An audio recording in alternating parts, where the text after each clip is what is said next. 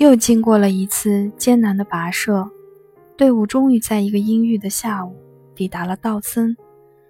这里聚集着各路旅人，除了人之外，这里还聚集着不计其数的狗。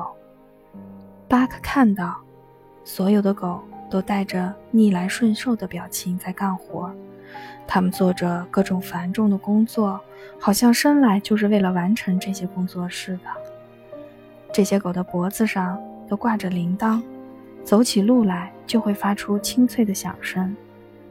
白天，它们排着队在大街上跑来跑去，铃铛就叮铃铃地响起来，直到深夜的时候，寂静的街道仍然会响起清脆的铃声。那些勤快的狗还在辛苦的工作。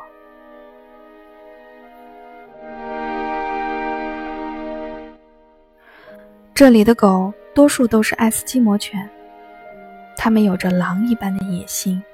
每天晚上的九点、十二点和凌晨三点，它们都会成群行动，在寂静的夜里发出奇特的嚎叫声。在巴克听来，这奇特的声音像一曲优美的夜曲，这叫声具有一种神奇的力量，使巴克也想加入进去。这首夜曲。诉说着生存的痛苦和艰辛，充满了无奈与悲伤。每当巴克听到这首歌，他都会激动不安，连他自己也不明白为什么会有这样的感觉。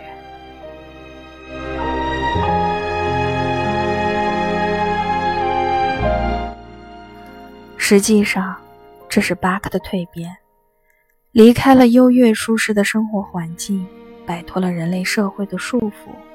巴克历经磨难，找回了祖先们曾有的野性，进入了一种全新的生活阶段。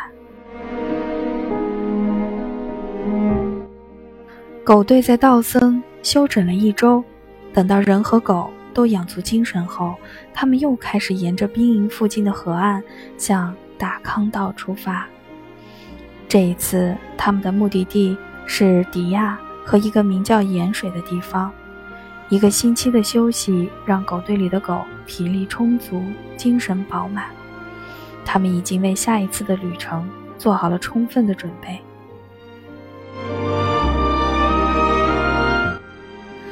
知道即将要踏上行程，所有的狗都显得兴奋无比。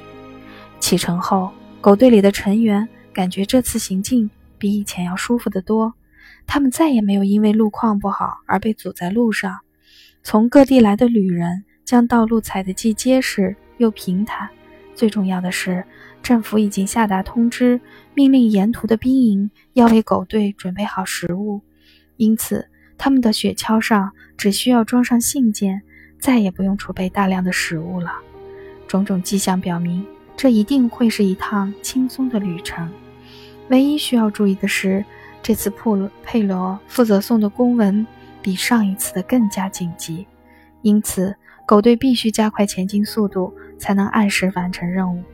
另外，佩罗准备创下新的行进记录，于是狗队加快了速度，向目的地飞奔而去。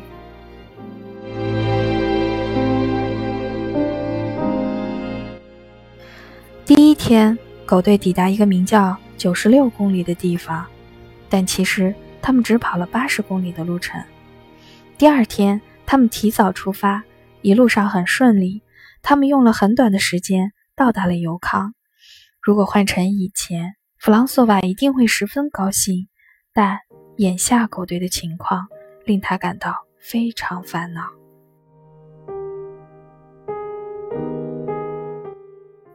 此时，巴克依然在秘密反抗斯皮斯的权威，他的反抗。带动了狗队里的其他成员，这些狗开始公开与斯皮斯作对，他们不再像从前一样团结在斯皮斯周围，听从斯皮斯的支配了，专心致志地拉雪橇。他们再也不这样做了，斯皮斯再也不能在狗队中耀武扬威了。一天，狗队里的狗正在享用晚餐。派克趁斯皮斯不注意，偷走了他的半条鱼。斯皮斯怒气冲冲地扑向派克，准备好好的教训一下这个坏家伙。可是巴克冲了上来，挡在了他们之间。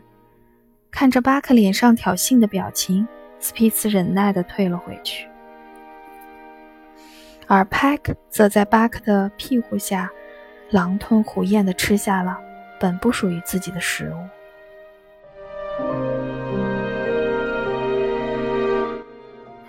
又是一个晚上，杜布和乔也开始公开和斯皮茨作对了，也是由于巴克，他们也没有受到应得的惩罚。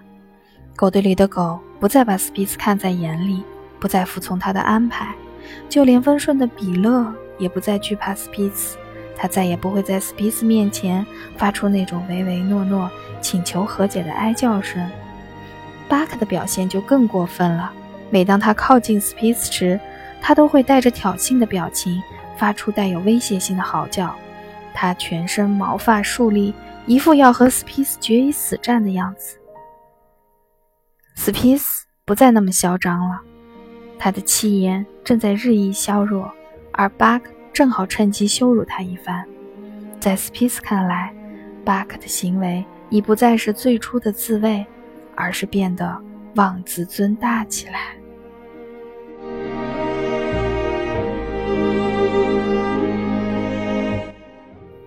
由于狗队纪律被破坏，狗与狗之间的关系也开始恶化。现在营地中很难看到狗和狗和睦相处、相互关照的画面。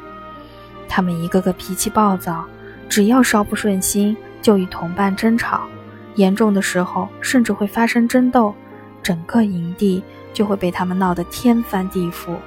唯有戴夫和索莱克斯一如既往。尽管他们有时对营地里无休止的争吵感到厌烦，但。他们依然保持着从前的淡然，每天踏踏实实的做好自己的工作。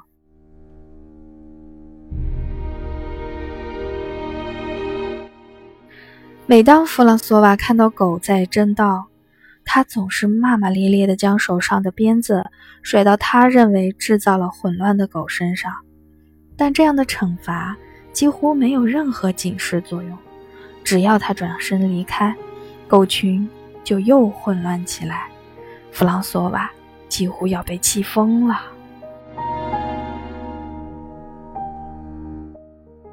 巴克看得出来，弗朗索瓦在用鞭子惩罚狗的时候，总是庇护着斯皮茨，因为弗朗索瓦知道其他的狗正在刁难斯皮茨。每当弗朗索瓦用鞭子抽打其他狗的时候，巴克就会用身子护着他们。巴克明白。聪明的弗朗索瓦一定看得出这些混乱都是由自己引起的，而巴克更聪明，他绝不会让弗朗索瓦抓住自己做坏事的证据。工作中，巴克很卖力，他把艰苦的工作当成一种乐趣；休息时，他则利用自己的机智聪明，在狗队中悄悄挑起争斗，将营地。搞得一团糟，这让他感到更满足。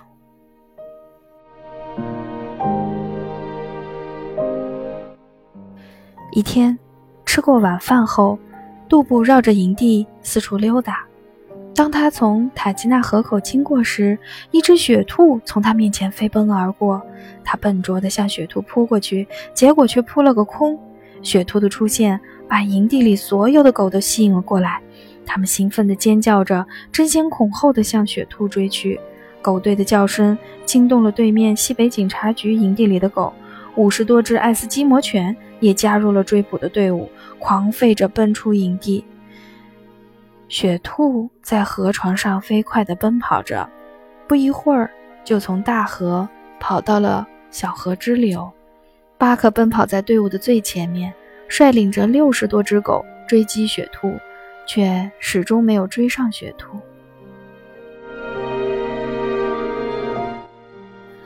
巴克发出呜呜的叫声，再一次加快了自己奔跑的速度，竭尽全力向雪兔追去。